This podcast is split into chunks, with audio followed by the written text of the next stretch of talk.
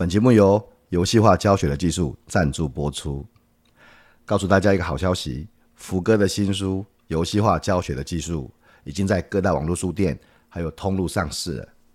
如果你也想要学习怎么让你的学生更专注、更投入、更充满互动，在教室里面老师问出一个问题，学生都抢着举手，甚至迫不及待的上台，这一切真的可以做得到的，只要你学会游戏化教学的技术。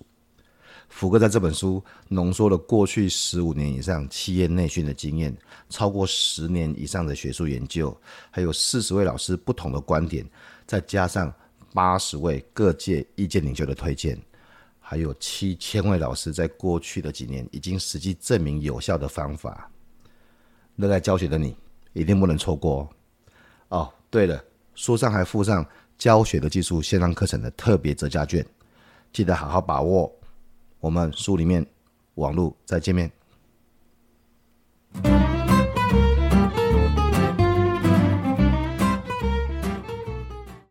读一本好书是一种幸福。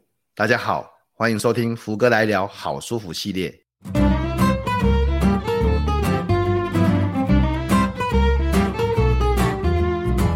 我是福哥王永福，接下来我会邀请作者亲临现场。带我们进入好书的幸福世界。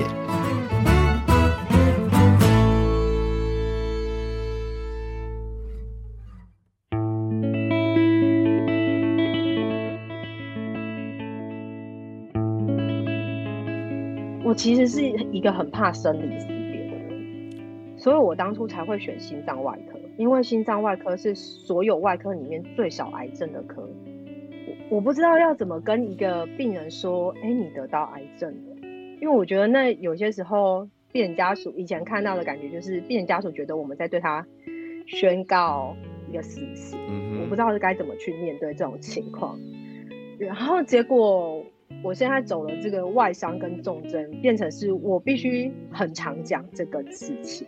那讲的时候，常常情况是比。以前遇到那种宣告癌症更糟，因为癌症还有机会治疗嘛。那我们这种有时候就是，通常有些时候甚至是真的病人就是没有了这样子。嗯嗯。嗯，我觉得对我来说，这种事情永远都没有办法习惯。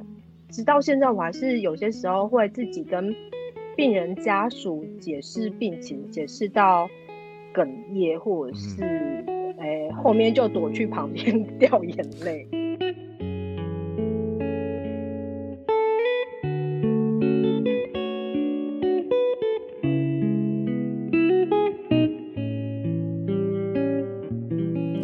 各位听众，大家好，我是福哥王永福，欢迎来听我们啊福哥来聊好舒服系列啊，好舒服呢是非常好的书，然后呢，这个这个。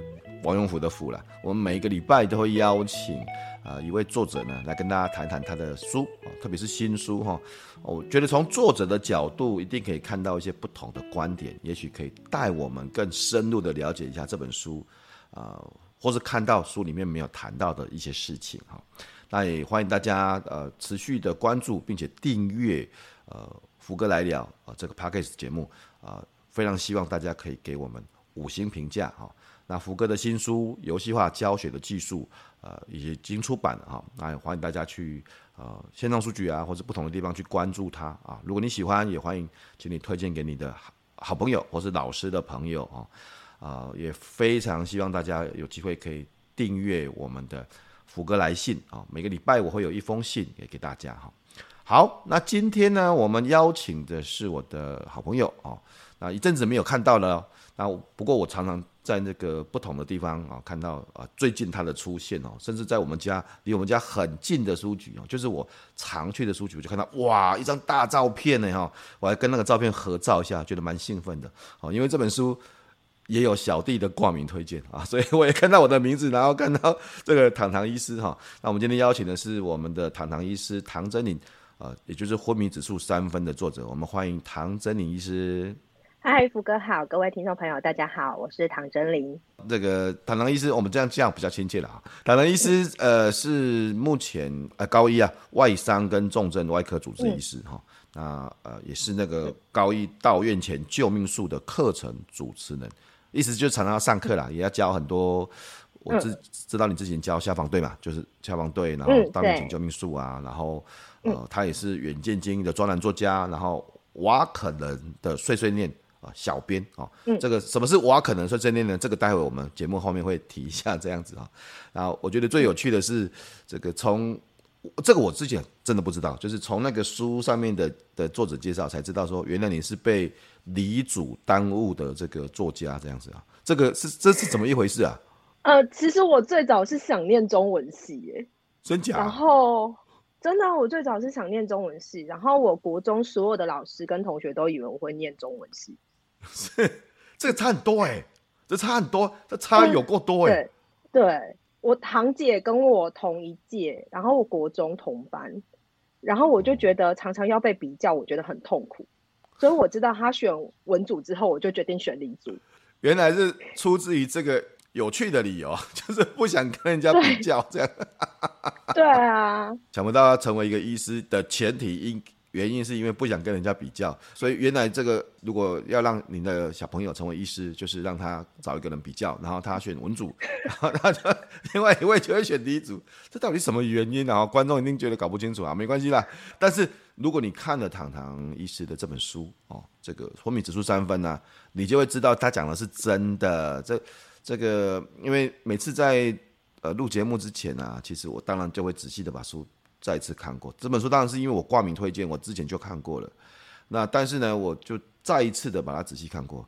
哎，那个书上面呢、有福哥的泪水，真的啊，就觉得哇，这个有些有些故事，觉得啊，嗯，真的很感动，然后就描写的很深刻了哈。那所以唐唐医师为什么当初会出这本昏迷指数三分的书啊？这本书的起源其实是来自于我们的粉砖。那会一开始会有粉砖，是因为。外伤科在台湾是一个新的科别，很多人都还不认识这个科到底在干嘛，嗯、所以我们主任就想说，那就用一个粉砖来推广，说，哎，外伤科到底在干嘛？那另外我们科常常会接收到一些重大外伤的病人，主任也想说，可以透过一些故事，让我们这些病人跟家属知道，说他们并不孤单。那后来粉专写着写着，就有出版社来找我们，就说：“哎、欸，要想要出这一本书，这样子想把这些故事集结成册。”这些故事都是真的故事吗？都是真的故事，然后稍微做改编跟跟动，因为还是要保护病人的隐私，嗯、所以有一些地方会稍微有做跟动，或者是把好几个故事融合成一个。OK OK，但是基本上是出自于真实的案例跟故事了。当然，我们要保护对。对病人的隐私嘛，啊，所以我们会做一些小小的调整，这样子哈。那那很多伙伴会不太知道，说你们的工作就是外伤重症科这样子，呃，一个标准的一天哈，外伤重症科的一的的一天大概是怎么样子哈？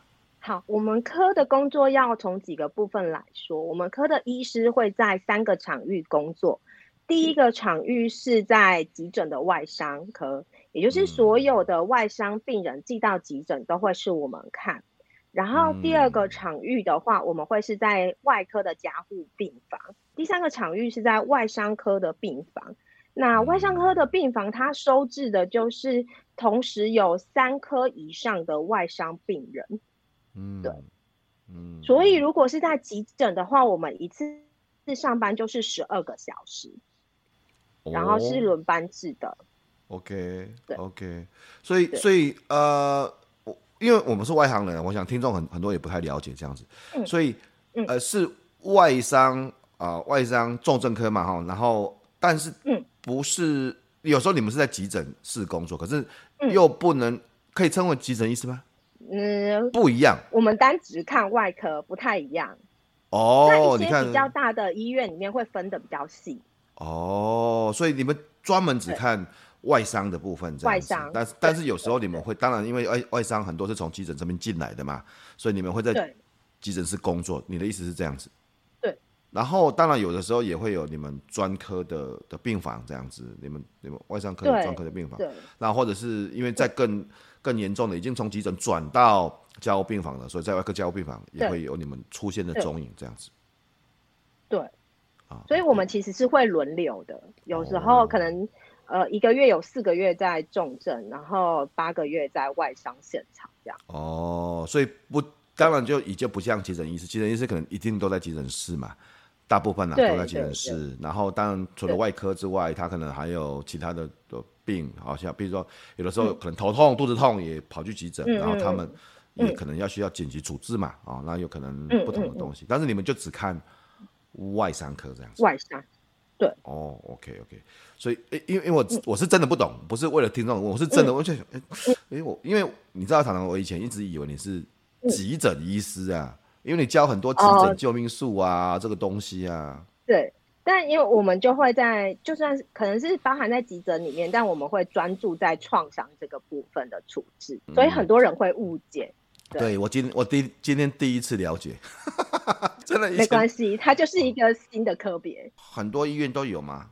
没有，它其实，在少数的呃，通常都会是医学中心才有。了解，所以今天不只是我像。听众也都多学习一些东西，原来是有一个科别，啊、嗯，是外伤重症科嘛，哈，那应该应该说全名应该是外伤及重症外科。对，那那糖糖，你这个书名啊叫昏迷指数三分啊，哎、嗯，什么什么叫昏迷指数三分啊？昏迷指数啊，是我们在评估头部外伤病人他的状况的一种评估方式。嗯、那昏迷指数最好的话，就是像。我跟福哥这样可以正常对谈，眼睛睁开，手脚正常活动，他的满分是十五分哦，十五分。昏迷指数三分是最差的情况，病人的眼睛没有办法睁开，他的他没有办法发出任何声音，他的手脚身上所有的部分都是没有办法活动的，没办法动。那这代表一个都没有办法动。那这代如果我们在没有其他的外物影响，例如说药物啊、酒精的影响之下。一个头部外伤的病人，昏迷指数只有三分，那就是最差的情况，代表他的大脑都失去功能了。哦 okay. 嗯、所以就是每次一个新的病人收进来啊、哦，你们就会评估说他这个昏迷指数的状况。对，包含意志嘛，对，包含活动能力嘛，包含这个反射嘛，包含包含反射嘛。嗯、呃，反射没有包含在里面。昏迷指数主要是评估说病人的眼睛能不能睁开。嗯然后他对于声音的刺激有没有反应？他对于疼痛的刺激有没有反应？哦，刚刚说评估眼睛能不能睁开嘛，我们还在评估它会不会发出声音，它会不会活动？嗯、对，主要是评估这三个。嗯、其实各位如果从这个书里面呢，就会看到很多故事，就会提到说，呃，很多糖糖接手的病患就已经到达这样的程度，就是昏迷指数三分，嗯、他就。不会动了，不会动了，不会不会有反应了，这样子的哈。然后怎么在这个这样的状况之下，然后不管是有很多医师跟病人之间的故事，或是病人跟家属之间的故事，或是很多不同的生离死别的故事啊。所以这本书其实别误会了哈，我们只是让大家了解一下，其实哦，我们所谓的外科重症医师他平常工作的样子，以及什么是昏迷指数三分。但这本书并不是医学书籍啊哈。不是在讲说怎么去评估啊、然后怎么去强调？不不不不不，这本书里面有很多故事啊，里面有很多很多很多呃，应该是说有动人的故事，有有有感人的故事，有悲伤的故事，那也有令人生气的故事，所以里面其实有很多故事。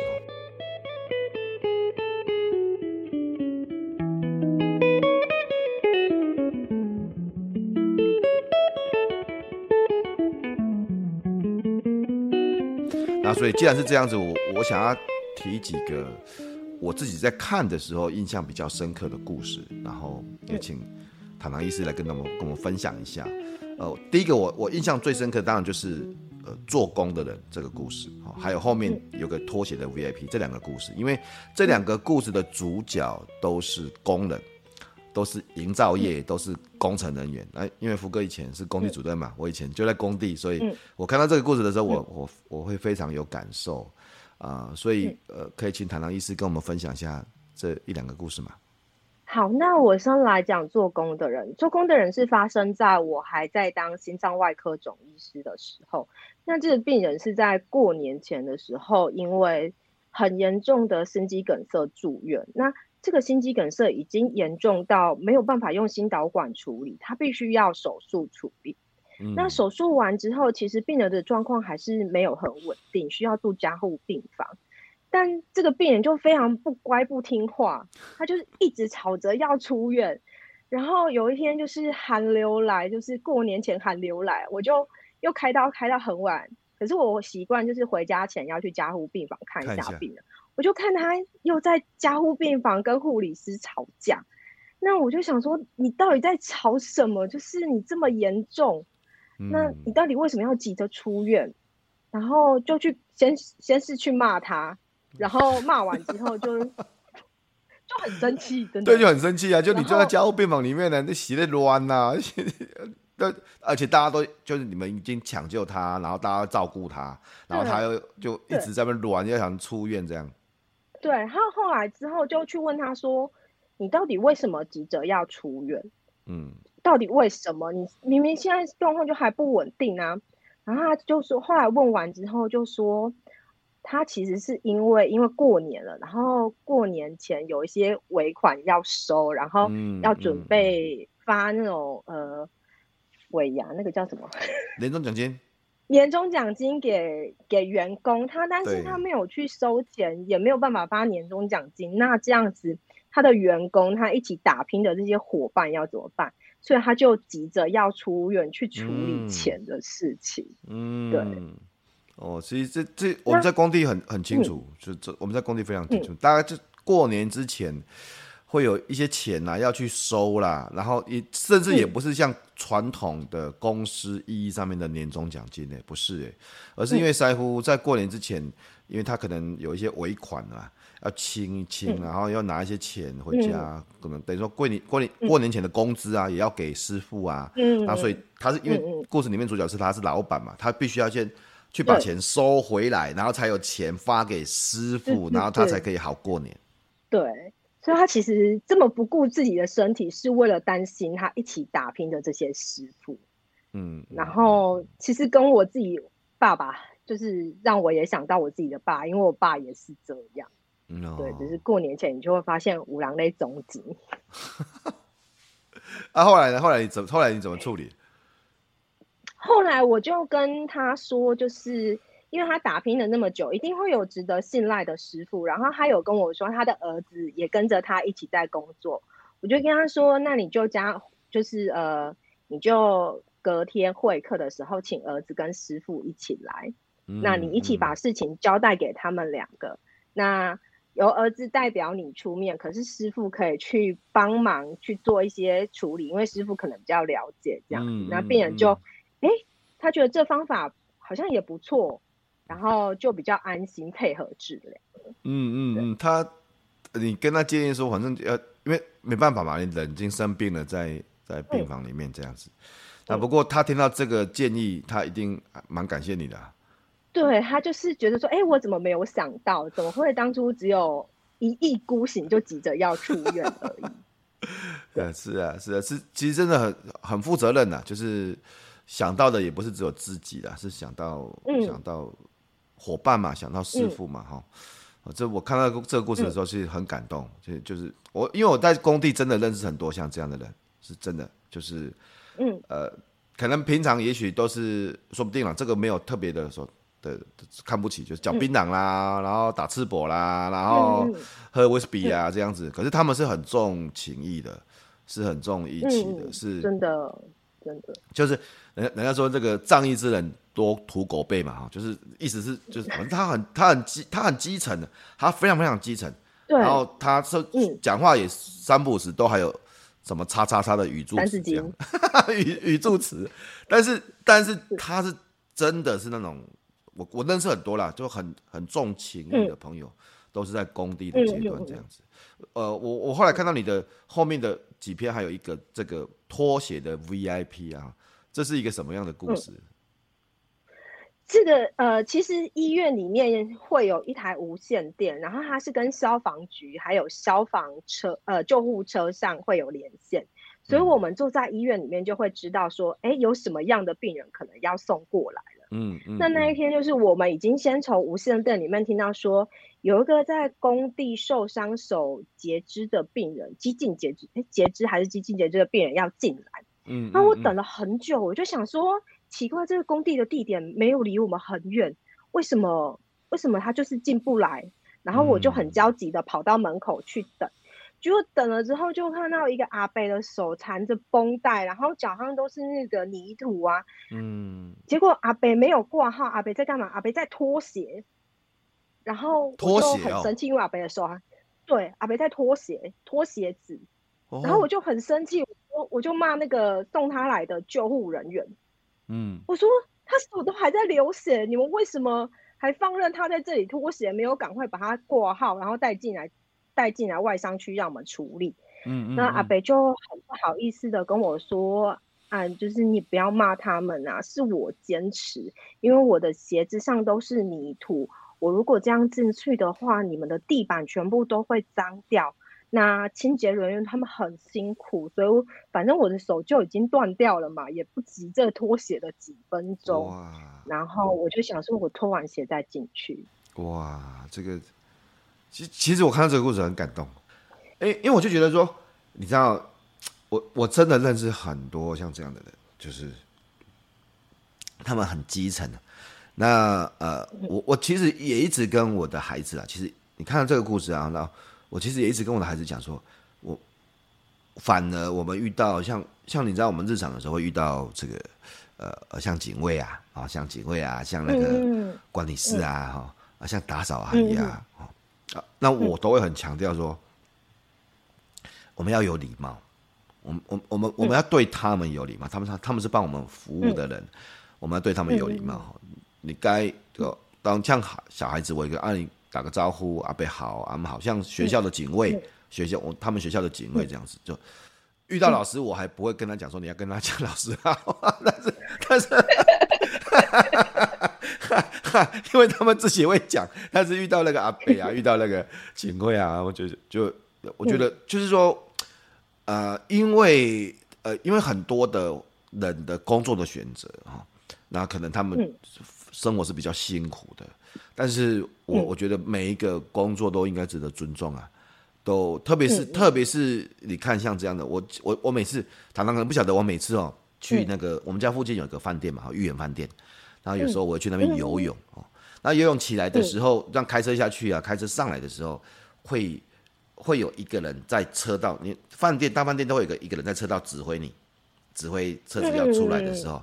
但是你看到你从车道上来的时候啊，你那个灯是打到他的眼睛的，你你车道是斜的嘛？没有注意过这一件事。车道是斜的，对，车道是斜的，然后他在那边要指挥你，对不对？你的车道的灯是绝对打到他的眼睛的，因为他刚你刚好是斜的打上来这样子，所以在那个时候，在那个时候我都会做一件事情，我会把我的车灯先关掉。天哪，我都没有想过这件事，我下次也要关掉。因为因为因为他每天都在看，他每天都在看，你看他每天都在看，他他每天每每台车每台车啊，他也不能说不看啊，他你看他就是比一个手势，对。对啊，我在那个时候就会记得一件事情，因为因为我知道这样子很不舒服。啊，我摩擦，我只要把。车灯先关掉，过了它之后，我再我再我我过了它之后，我才转弯，这样就好了。所以，所以我我会我看到这个过程，觉得啊，这个就是很多人啊，就是也许工作啦，也许生活啦，也许环境啊，啊，这我们不知道啦。其实每个人当然不同的工作，但是每个人都是我我觉得相对都是平等的啦。哈，比就是至少我可以，我们可以给他们多点敬重，这样子。那那当然，你你的工作每天。遇到更多更多不同的人啊，除了刚才谈到这几个做工的人哈，我相信应该也会遇到很多很烂的病人，就是那种、欸、开医院是没办法拒绝人进来的，对不对？所以我来来来，我们很好奇，你平常有印象比较深刻，有没有比较哦，就你看得快昏倒那种？我其实印象深刻的烂病人，书中有一个小节提到，其实是跟那个刚刚讲的脱鞋的 VIP。是在同一个章节里面讲到的，那个病人他是酒驾，然后车祸，那他撞得满脸是血，所以路过的民众很紧张，台湾人都很好心，对，就帮他叫了一一九。那一一九去第一次，他这个病人就坚持不送医，啊，所以他们就让病人签了拒绝送医的那个呃同意书就，就就反对了。结果另一个好心民众又路过，又看到他满脸是血，蹲在蹲在路边，又打了一一九，然后一一九之后再出动去找他一次。那好说歹说，终于把他劝到医院了。就劝到医院之后，他也是不配合治疗，真的，因为他整个脸都撞的是血。结果我们要劝他配合治疗的时候，他就突然从床上弹起来，然后就在急诊室跑给我们追，跑给你们追，跑给对跑跑给我们追，跑给我们追就算了，他嘴巴的血变成他的武器，他一边跑一边回头喷我们，靠，这什么东西啊？喷我龙哦，就是含血喷人，标准的含血喷 人，真的含血喷人，哦，好可怕。啊！之后还是要把他抓回来绑住吧。之后就是因为他有撞到头脸，撞那么严重，后来我们就是抓到他，然后赶快打了镇静剂，然后让他稍微安静一点去做检查。真的，然后检查之后确定是呃，应该是牙齿掉落在流血而已。Okay, okay, okay, 然后等他慢慢醒来之后，他的家人也来了，然后就确定说，因为通常撞到头，我们会建议要在急诊观察啦。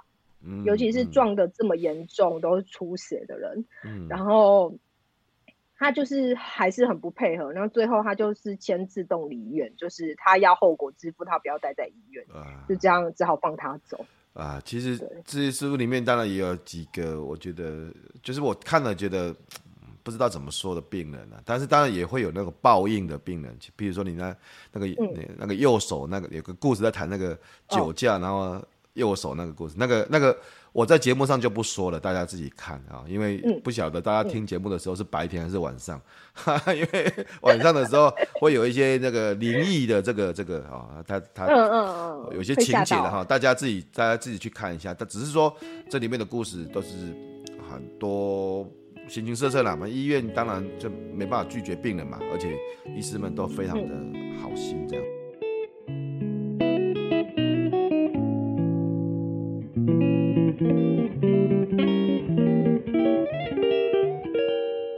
常常其实像你平常工作，你知道你的工作的环境啊、呃，每天看到血啦，看到病人呐，看到乱七八糟的，总是要转换一下心情嘛哈。所以你平常都做什么消遣，或是做什么事情来转换一下自己的心情啊？其实我以前是不运动的，但我后来啊，就是有一次去空中瑜伽之后。发现空中瑜伽可以拍美美的照片，是哦。所以我，我后来就喜欢去上空中瑜伽。哦。那我自己觉得练瑜伽对于我的心情的稳定，因为常常在急诊遇到有的没有的很多，很容易脾气就暴躁。嗯。我自己有发现，有练瑜伽的时候，就是呃脾气会好一点点。对。脾气会好一点点，然后表示平常脾气不是很好，会骂病人的，会干。脾气没有很会。对对对。啊。那另外一个我很喜欢的是潜水。哦，潜水哦。潜水跟福哥一样是潜水，就是潜水的时候下去海底是完全没有声音的。嗯。我觉得那是一个然后无重力的环境，我觉得是一个很舒服的状态。嗯。那加上我很怕水。所以我潜水的时候只会很专注在看鱼跟让自己活下去这两件事。对哈，你之前我看到你之前学潜水，你还蛮怕水的啊。你好像你要面面镜排水，像你面镜排水，像有有遇到很大的问题啊。对，非常害怕。是哈。但我就很喜欢看海底，然后下去海底无声的世界。好了，那继续上那个 A O W 了，上了吗？A O W 上了吗？我有准备要上，有准备要上。对啊，我跟你讲，我跟你讲，因为我最早的时候潜水也是一开始还是换气过度嘛，在体验潜水的时候换气过度嘛，嗯、然后在那个 O W 的时候，嗯、这个一般潜水员的时候，其实也是有点压力，就是就是 就是不顺，嗯、你知道吗？就是就像你讲的，就你会有一些多余的担心这样子，然后后来就、嗯、我就是因为有这个问题，所以就一直给他上下去，就上 L W 进阶，然后 L W 上完之后。好了一点点，继续再上下去 rescue，、嗯、然后 rescue 完之后，嗯、你看 rescue 的时候就已经开始要救别人了嘛，那时候你就会忘记说哇，你自己很紧张这样子，然后就上潜水长这样子，然后潜水长的时候，嗯、我一直上到潜水长还是会紧张哦，真的还是会紧张、啊？真的吗？真的真的，有时候就是会啦，那那是那就是生理反应这样子。嗯、但是我觉得，嗯，至少你会知道怎么因应紧张这样子。所以潜水其实是一个好运动，哦、其实可以蛮我觉得蛮不错的这样子哈。嗯、我们回到你的书啊，这个书里面其实我看到好几个章节都在谈那个呃 DNA 哈，就是不急救那个、嗯、那个事情这样子。但是有时候其实很难呐，哈，有时候其实很难，就是因为遇到比较大的的状况的时候，到底是要积极抢救还是要放手哈？那身为专业的重症外科医师，你怎么你你你建议我们是怎么样选择啊，或是怎么做啊？其实我都会跟病人家属说，就是今天不管你是选择积极抢救，或你是。医生可能评估病人的状况很不好了，那可能会建议说：“哎，我们就放手，让他比较舒服的离开。”这都没有对错，嗯，嗯，因为每个病人对他家人的意义都不一样，嗯嗯。然后，呃，你要怎么去选择留下来去抢救，或者是让他舒服的走，对他都是一个。好的选择，嗯，嗯，因为他你是他最亲近的人，嗯嗯，嗯，那这个部分我们医生没有办法去介入，我们只能去，我们只能去尊重家人的想法，嗯，但我觉得不管是当下做了怎样的选择，都会是最好的选择。对啊，考虑到当下的环境嘛，哈，当因为每个状况不一样。嗯那考虑到当下的环境，所以其实呃，嗯、我我我觉得你的书里面当然也不是给了一个建议，不是这个意思，而是从很多不同的案例里面，嗯、因为每个案例都不太一样。嗯、但是从这些案例里面，我倒是觉得说，是真的要，因为医生没办法替我们决定，甚至家属也不见得能够替我们决定这样子。嗯、那我觉得自己应该在自己好的时候，就是病人自主权利嘛，要去做。自己的决定这样，对我其实现在因为他呃病人自主权利法这两年过了，我其实还蛮建议大家可以先去附近医院有在做自主权利自主病人权利法的医院去做一个会谈跟咨商，先把自己的意愿定下来。嗯，嗯，那去的时候，我还会建议大家一定要跟自己的家属沟通好。嗯，因为我们也曾经遇过，就是病人没有跟自己的家人沟通好，然后就造成我们后续处理上的困难。因为站在医疗的立场，我们应该是要遵照病人的意愿。是，可是讲的难听一点，就是死掉的人不会告人，活着的人才会。啊，这个有点。所以有时候我们就会。有点困扰，对对，而且因为在那个重要的关头都已经没办法讲话了嘛，都已经没办法讲话了嘛，然后所以就只能活着的人在在在主导，但是有时候活着的人主导不见得是对病人最好的选择。各位可以看故事里面有几篇哦，有几篇是。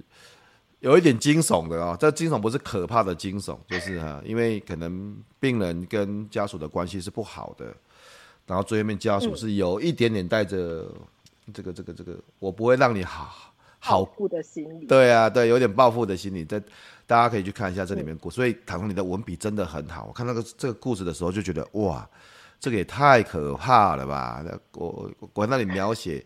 描写他的孩子，他的孩子自己改他的自己、嗯、自己的姓，嗯、对不对哈？然后带着怨恨这样子，嗯、最后面终于让我等到那一天这样子，哎呀，对对对，所以其实我们那时候很纠结，嗯，对。但是你知道，我们有时候真的没办法去，我们可能看到的是那个时候的样子，可是对于那个孩子来讲，他看到的是他过去几十年。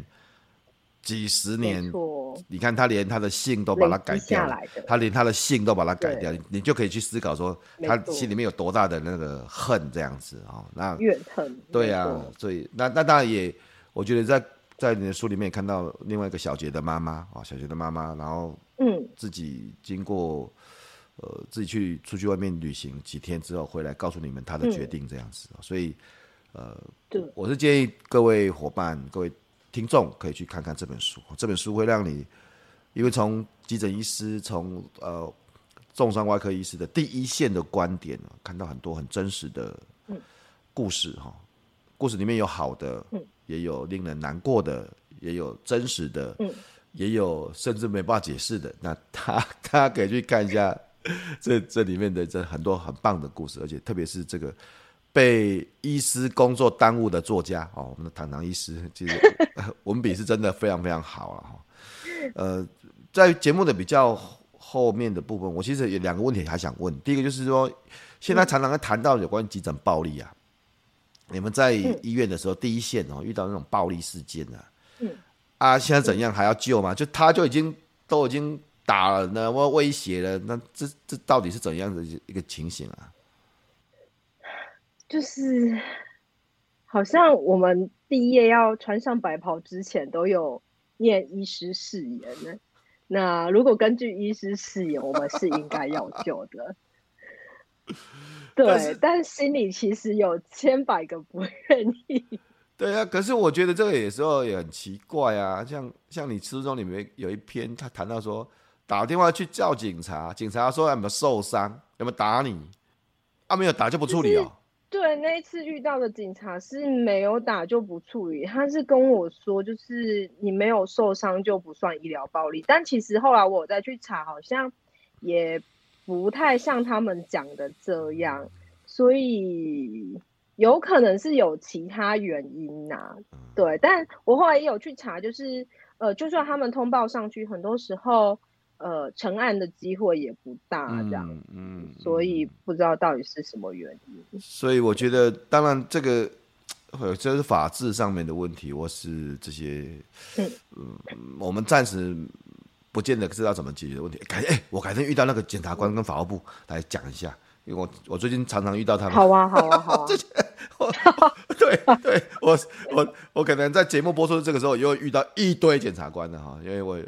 明年那个国民法官要上上路了嘛？嗯，那所以今年、嗯、今年我大概也会遇到大概、呃、可能一百个检察官哦，就是跟他们上课啊，嗯、然后我改天再请教一下他们这方面的问题，因为因为我觉得这样很不公平吧，我们都很医师很辛苦，然后但是又遇到这种急诊暴力，又不能够不处理这样子啊。其实我我觉得就是那个事件里面我们。遇到最难过的一件事是，警察跟我们说，你爸妈让你书念这么高，不是为了让你跟这些呃可能不理性或者是比较不理性的人格格顶，所以你就不要去跟他们纠结在这种事情上。我觉得其实这句话对我来说才是比较大的，对我们来说才是比较大的伤害。就就这个要有系统性的解决了，这个当然不是要我们自己去处理，不是说遇到哦。讲的小一点，不是说遇到霸霸凌的人，然后就讲说你就不要理他就好了。这这到底是什么解决方案呢、啊？嗯、这这是什么解决方案？我是我觉得，就是我们没有错，我们没有错，但是不能够用姑息这个事情。当然，我相信听众应应该也会很多很很棒哈，很有影响力的人。那我觉得也应该给医师们最大的支持，除了精神的支持之外，呃，也许可以我们看看嘛，看看可以额外再做些什么事情，这样子哈。嗯，堂堂堂堂医师在，那就先谢谢鹏哥。不会不会，我是真的会记得这个事情，我是真的会记得这个事情。我觉得这样啊，这个很奇怪，我觉得我不懂啊，我这个人对正义有执着了，哈哈、嗯，所以完全不能接受。如果我如果不是这么做，我就不会去，因为我平常是不不跟公部门嗯上课的啊，我就不会去跟检察官们上课了。嗯、堂堂医师，你你你平常最后一个问题，我就很想问，就是你平常。你的工作要遇到很多，常常嘛哈，很多的生离死别。嗯，这个事情对你会不会有什么样的影响哈？我其实是一个很怕生离死别的人，所以我当初才会选心脏外科。是哦，因为心脏外科是所有外科里面最少癌症的科。OK，我我不知道要怎么跟一个病人说，哎，你得到癌症了，因为我觉得那有些时候。病人家属以前看到的感觉就是，病人家属觉得我们在对他宣告一个死刑，嗯、哼我不知道是该怎么去面对这种情况。然后结果，我现在走了这个外伤跟重症，变成是我必须很常讲这个事情。对，那讲的时候，常常情况是比呃以前遇到那种宣告癌症更糟，因为癌症还有机会治疗嘛。那我们这种有时候就是通常有些时候甚至是真的病人就是没有了这样子。嗯嗯嗯，我觉得对我来说，这种事情永远都没有办法习惯。嗯嗯嗯，我还是直到现在，我还是有些时候会自己跟病人家属解释病情，解释到哽咽，或者是诶后面就躲去旁边 掉眼泪。对，所以我觉得这件事很难习惯，然后对我自己的影响，我会觉得我有时候对于。呃，怎么讲？自己家人遇到这些事情的时候，反而会觉得比较淡定，然后淡定到有些其他的家人会觉得说：“啊，你怎么会这样？”嗯嗯，懂懂。对，但我有时候就会觉得，嗯，可是他这样跟我的病人比，已经很好了啊。就是你的那个，你的那个。阈值啊，阈值已经很高了，这样子就是就是呃，如果说对对对呃你受伤啊，一个譬如说受伤或者是有个小不舒服，那因为你的阈值就是这个没有很惨的，这个那个，这个、你要不要看一下我每天看到的有多惨这样？天哪，真的，所以所以有时候就是这样子，就是你说你说工作不会有影响，工作还是会有影响啦。每天哦，我跟你讲，我们每天对。我每天看到的这个事情，但是但是我觉得，呃，我我我其实觉得很感动，就是就像你这样，你你你知道我们有感觉，我们有感受，我们甚至会为一个事情很难过，为了你的书的文字我会掉眼泪，这是好事情嘛？这表示我这个反应指数还很好，还 还没有到三分，我。我可能还在十五分，我觉得我 我感受还不错，这样真的啊。如果以情感指数，我至少不是三分，我还我还有很有反应，这样绝对不是。对，所以对对对，所以我这这也是一件好事情了。但是我我其实非常喜欢你书里面讲的一句话嘛，我们就做那个时候最好的选择，我们事后没有也不会再后悔，因为那个时候的状况、那个时候的情境、那个时候的我们觉得那个时候是最好的选择。那那做出最好的处置，这样子，没错。那其实也是我从一些很痛苦、惨痛的经验得到的一句话。嗯、那时候是完全没有办法从当下没有办法把病人救回来的情境里面走出来，嗯、大概可能有半年之久。对。那后来是一直看到了这句话，才。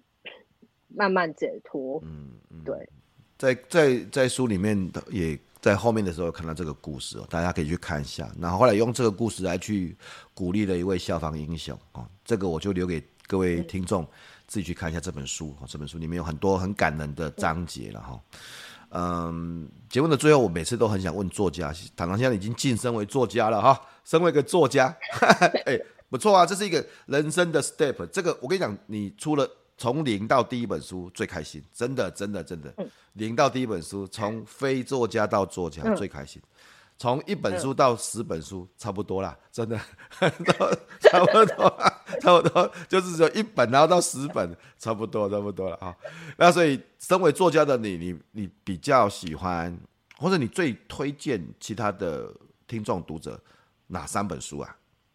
呃，我想推荐。嗯，应该不算是三本了，有些是三系列的。嗯、呃，第一个是我非常喜欢的作家是宫部美幸，他是日本的一个推理小说作家。嗯、那他的话有一系列叫做《三岛屋奇一百物语》的系列，就是呃，他把它虚拟在一个江户时代，那里面有一些。灵异相关的故事，可是他这些故事最根结回来，其实都是在讲人性。嗯，但是我觉得宫部美幸在这系列的小说里面，他写的非常好的是，我很喜欢他文字里面的温暖跟包容。嗯嗯，好棒。他不是所有人都是可恶的，他其实有一些你可以去反思人性的，或刻画刻画得很深刻，但是他又有一种。很温暖在这样子。嗯，好吧。我觉得是非常适合在心情不好的时候看。好，这是第一本书，宫部美幸三岛屋奇异百物语系列了哈。好。然后第二个是凯瑟琳艾登的冬夜三部曲，大家可能对这个作者比较陌生，它其实是一系列俄罗斯的小说。哦、那，嗯、呃，对。那这三部曲，它是由俄罗斯的童话故事做出发点，因为俄罗斯它有原本它自己的民间信仰，嗯，可能跟我们小时候看到的、听到的童话故事里面有那些精灵什么的很像，是。可是后来在东正教传入之后，呃，这些旧信仰跟新信仰有冲突出现。那他在讲这两个信仰冲突的时候，我觉得他同时也在讲包容的这个议题。嗯嗯嗯，对。然后还有主人翁的成长故事。嗯，我其实非常喜欢这套书。那因为它是比较呃比较少的国家的书，嗯，所以我也很推荐大家去看，可以领略到里面的俄罗斯风情。因为我自己也去过俄罗斯，我觉得他写的非常的好。我从你选书就知道你真的是文主的。为什么？真的，真的，你相相信我，你因为每次都问这个作者这个问题，大家选的书当然不太一样，这样子。然后从你选书就觉得你真的是文主的，你你选的书从来没有任何一个作者选过，这样子，就是那种比较文学性的。比较特别的这样子，那、嗯、是好事啊，我觉得是好事啊，嗯、非常好的事情啊，嗯。啊，所以现在推荐了两个系列，嗯、一个是呃宫部美幸啊，三岛屋奇异百物语，嗯、另外一个是这俄罗斯的哈、嗯、冬夜三部曲啊，嗯，那那第三本书呢？第三本书呢，这个一定要讲一下，因为这是我每次在教学之前，还有做简报之前一定会拿出来，就是福哥的教学的技术，就是。做教学之前一定要复习，然后还有另外一个是专业简报力的上课笔记，我都有留着，就是做简报之前要拿出来看一下。好，这个我我觉得其实就是复习提醒一下自己。这个我接不下去，我不知道，这个我接不下去，接下去就好像是这个啊，这个这个我我是真的没有预期，但是我我我我谢谢谢谢大家喜欢这本书，然后这本书对大家有帮助。然后也也欢迎大家支持教学的技术进阶版，游戏化教学的技术啊，这个有进阶版哈，大家可以去看一下这样子啊。所以啊、呃，我们今天非常谢谢糖糖医师来上我们的节目啊。那大家可以去搜寻瓦肯人的碎碎念啊，瓦肯人的碎碎念啊。那是这是哎，这是你们的粉丝团嘛？哈，这是我们科的粉专。哦哦哦，瓦是瓦片的瓦，肯是啃下去的人。啃就啃，啃不啃的啃嘛。瓦肯人的碎碎念哈，然后呃，听说瓦肯人，听说瓦肯人就是以前那个星际星际迷航、星际大战那个那个很聪明的耳朵很长那个嘛，手对。对对对，但他他不是星际大战，他是星舰迷航。哦，星舰迷航，两个是不一样的。哦，对不起，对不起，讲错那个粉丝会生气。哦，星舰迷航啊，对了，是我小时候看到那个电视啊，是啊，不是电影。对 对对对啊，对。那我已经很小的时候看到的那个东西啊，至于为什么叫 瓦肯人呢？这个哎，解释一下好了。好，就是瓦肯人是《星舰迷航记》就是 Star Trek 里面的一个种族。那他们的他们见面的时候，手会比一个很特别的手势，就是他们会把呃二三指跟四五指合并，然后但是他的三四指会分开。是福哥现在比的非常的好。那在比这个手势的同时，他们会讲一句话叫做 “Life long and prosper”，翻译成中文是“繁荣昌盛，生生不息”。因为我们科很多重大外伤的病人，那我们的主任希望我们的病人在呃在受伤复原之后，也可以像瓦肯人一样繁荣昌盛，生生不息。嗯，那粉砖当初建立的话，除了想让大家认识我们科之外，也希望我们科病人。跟他们的家属在看到我们写的一些故事之后，可以知道他们并不孤单，还有人跟他们一样。然后我们这些医师也会在医护也会在后面支持着他们。好棒，繁荣昌盛，生生不息哈。呃，希望大家可以去搜寻一下，瓦肯人的碎碎念，然后去看一下我们唐唐医师的好书哦，《昏迷指数三分》哦，里面有很多很棒、很感人的故事。啊，也可以增加各位的医疗知识，然后有一些的情境啊，真的会帮助大家哈。然后也谢谢大家收听啊，福格来聊的 Podcast 啊，那当然好舒服哦，就是作者亲自来聊，像今天，那我们还有永不服输，会邀请成功者来谈谈他们失败的经验啊。呃，最近游戏化教学的技术已经上市了哈。那大家呃，除了在书局上面可以去看到这本书之外呢，我也希望大家可以去看呃我的网站上面，就是福哥的部落格里面，其实有很多免费下载的文章啊。这个文章是正式版的哦，譬如像呃游戏化教学的技术，它有电子书的正式版啊，一个第一章全部的章节。那我其实为了这本书，也开始把过去的像上台的技术，像教学的技术，呃。重要的章节哈，都把它释出来，放在部落格上面，大家可以去看哈，甚至把整本呃线上教学的技术整本哈，目前网络定价三百五十块，整本免费放在网站上面供大家下载，大家可以去看一下。因为我们写书，办公想堂堂写书，其实真的不是为了卖一本书可以赚多少钱吧？真的不是，真的不是，真的不是啊！我们希望可以影响人，然后。做这个节目也希望可以影响人，希望影响大家成为一个更好的人。